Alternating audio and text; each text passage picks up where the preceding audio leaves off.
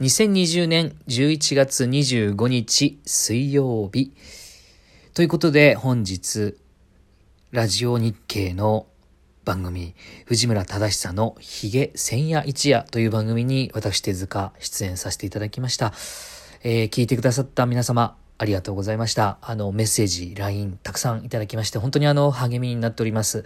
えー、本当に本当にありがとうございます。さて、あの、まあ、せっかくなんで、この、えー、番組出演の裏側の話なんかもね、ちょっとしてみたらいいな、なんて思っておりまして、えー、この番組あの、本当にあの、僕も一方的に聞いていたリスナーの一人だったので、まさか自分が本当にこの番組に出るとは思わず、えー、まあ、スタジオに行ってみれば、まあ、藤村さんもはじめ、えー、嬉野さん、えー、それから藤村さんの娘さんまでいるという、あの、まあね、えー、なんというか、嬉野さんには今回初めてお会いすることができましてですね、えー、事前情報では本当にあの、はまらないと本当に冷たく接してもらうなんていう情報もあって、そんなことないだろうと思ったんですけど、あの、とはいえね、結構脅しがある中で行ったんで、本当にどんな雰囲気でお話しするのかなと思ったら、これがもうね、アットホームで、えー、収録、これ収録だったんですけども、本当にあの、えー、この放送すごいのは、あの、編集があると言いながら全く切られてないことなんですよね。いや、これはね、私たちシャープ6もね、見習わなきゃいけません。本当にあの、編集ありきで喋ったりなんか、まあしてはいないんですけど、あの、すごいやっぱこれ藤村さんのこのトークの仕切りも本当さすがでですね、あのー、まあ本当にあの最初見学させていただいてましたけども、まあ、とってもこう時間に対しても正確に入ってくるトークね。それからあの3人の掛け合いのテンポの良さね。これはね、本当にあの見習うべき点いっぱいありました。まあそりゃそうですよね。それは本ちゃんのラジオだからと思うかもしれない。それはね、本ちゃんであろうとこういうシャープ6だろうと関係なくてですね、見習うべきは見習うことが必要だって思いましてね。あの、台本なんかほんと簡素ですよね。えー、あの、割とあの、細かいセリフ私入れたりしがちなんですけど、やっぱりね、もう、トークお願いしますって一言書いてある台本とかね、すごくあのスリルがあって、えー、面白かったです。まあその分、えー、私は本当にこう、オンエア聞いてみて思いました。やっぱのっけ、最初はやっぱこう、出だしすごく調子つかむまで時間かかったなとかね。えー、でもね、この辺やっぱり藤村さん、嬉野さん、あの、風子ちゃん、これ3人のおかげでね、とってもこう、ゲストのトークを引き出す、その、術というか、その技術が巧みで、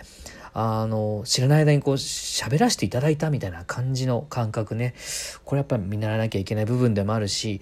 あの、とってもとってもあの、まあ、もちろんラジオ番組ですから、えー、そういうつもりで言ってますけども、楽しい時間、ただただ楽しい時間を過ごさせていただいたこと、えー、貴重な時間を過ごさせていただきました。えー、ね、まああの、映画のことも本当に初めて喋ることになりましてね、まあストーリーもそうですし、えー、藤村さんとの馴れ初めなんかも改めて話したりなんかして、なんか撮影がやっぱり楽しみになってきましたね。えー、なんとかこの作品、これ本当冗談抜きでね、藤村さんと最初に、えー、この映画に関してお会いするときに、これカンヌ行こうと。手塚君これはカンヌ行くべきだって話からスタートした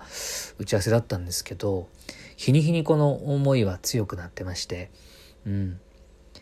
カンヌへ行こうと、まあ簡単に言えるものの、だとするならば何をすべきかっていうところの、まあ噛み砕き方ですよね。えーまあ、世界の映画人が目指すカンヌですけども、でもね、決して遠くないと僕は、あの、本気で信じてます。あの、できることを積み上げていくしかないって、それだけの一点なんですけども、まあ、反対を言えば、あの、できることをやらなかったら、どんどん遠のいていくっていうのが、このやっぱり宿命だなと思うんですよね。まあ、なので、えー、これから撮影まで約4ヶ月、もう4ヶ月ですね。あの、時間は、まあ、どんどんどんどんあの近づいてきますけど、えー、気持ちも新たに、え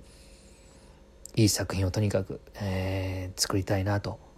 気持ちも新たにしております。そして今あの私手塚はこの週末から、えー、シナリオの執筆作業に久しぶりに入っております。あの久しぶりにこのシナリオの執筆をするにあたっで、一番最初に書いたシナリオを引っ張り出してみたら、これが驚いたのが、ちょうど1年前だったんですね。えー、もともと短編で始めていたこの空たどるの、えー、シナリオ、短編のシナリオは去年の春くらいにありましたけども、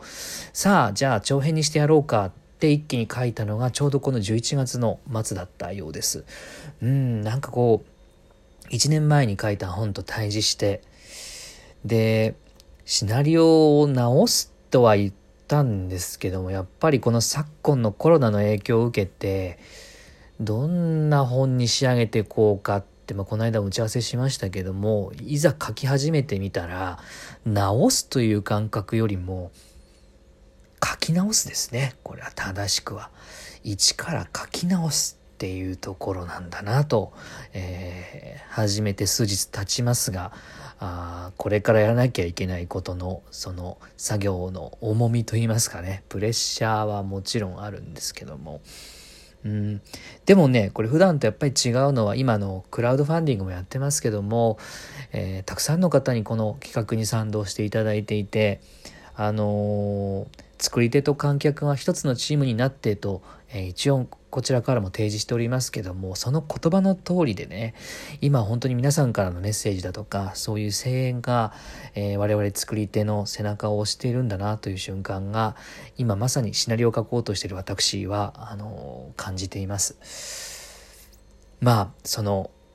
期待をしていただいた以上裏切りたくないっていうところと、えーいい意味で裏切りたいっていう作り手の差がみたいなものもありまして、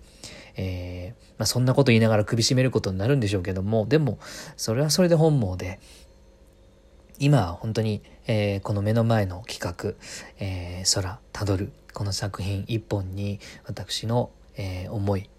の他に、え今回賛同してくださっている皆さんの声や思いも含めて、え消化していくこの作業、えしばらくちょっと続きますけども、えー、とってもとってもいつもと違うこの、えー、心強さみたいなものを胸に今、えー、準備しています、え楽しみにしていただきたいなと思います。え日付変わって、え11月26日明日というか今日聞いてる方もいるのかな、え26日は6のつく日ということで、えシャープ6、シャープ35が公開になります。え今回もゲストは出演者になりましたね、えー、井上沙恵さんお迎えして、このクラウドファンディングの中身を伊上さんと深掘りしていこうという企画をお届けしております。私たち喋りすぎてなんとなんと70分になっております。えー、まあ、一気に見るもよし、ちょっとずつ見るもよし、伊上さんだけ見るもよし、夏美さんだけ見るもよし、えー、楽しみ方いろいろございます。えー、ぜひ、えー、この機会にご覧いただきたいなと思います。そして、えー、このクラウドファンディング、現在現在、えー、実施中でございます。えー、来年2月の16日までとなっておりますので、えー、ぜひ良いタイミングで、えー、ご覧いただけたらなと思います。えー、イメージフィルムだけでもご覧いただけると嬉しく思います。ということで、12月に向けてまたいろんな企画、企んでおりますんで、ぜひ、えー、引き続きよろしくお願いいたします。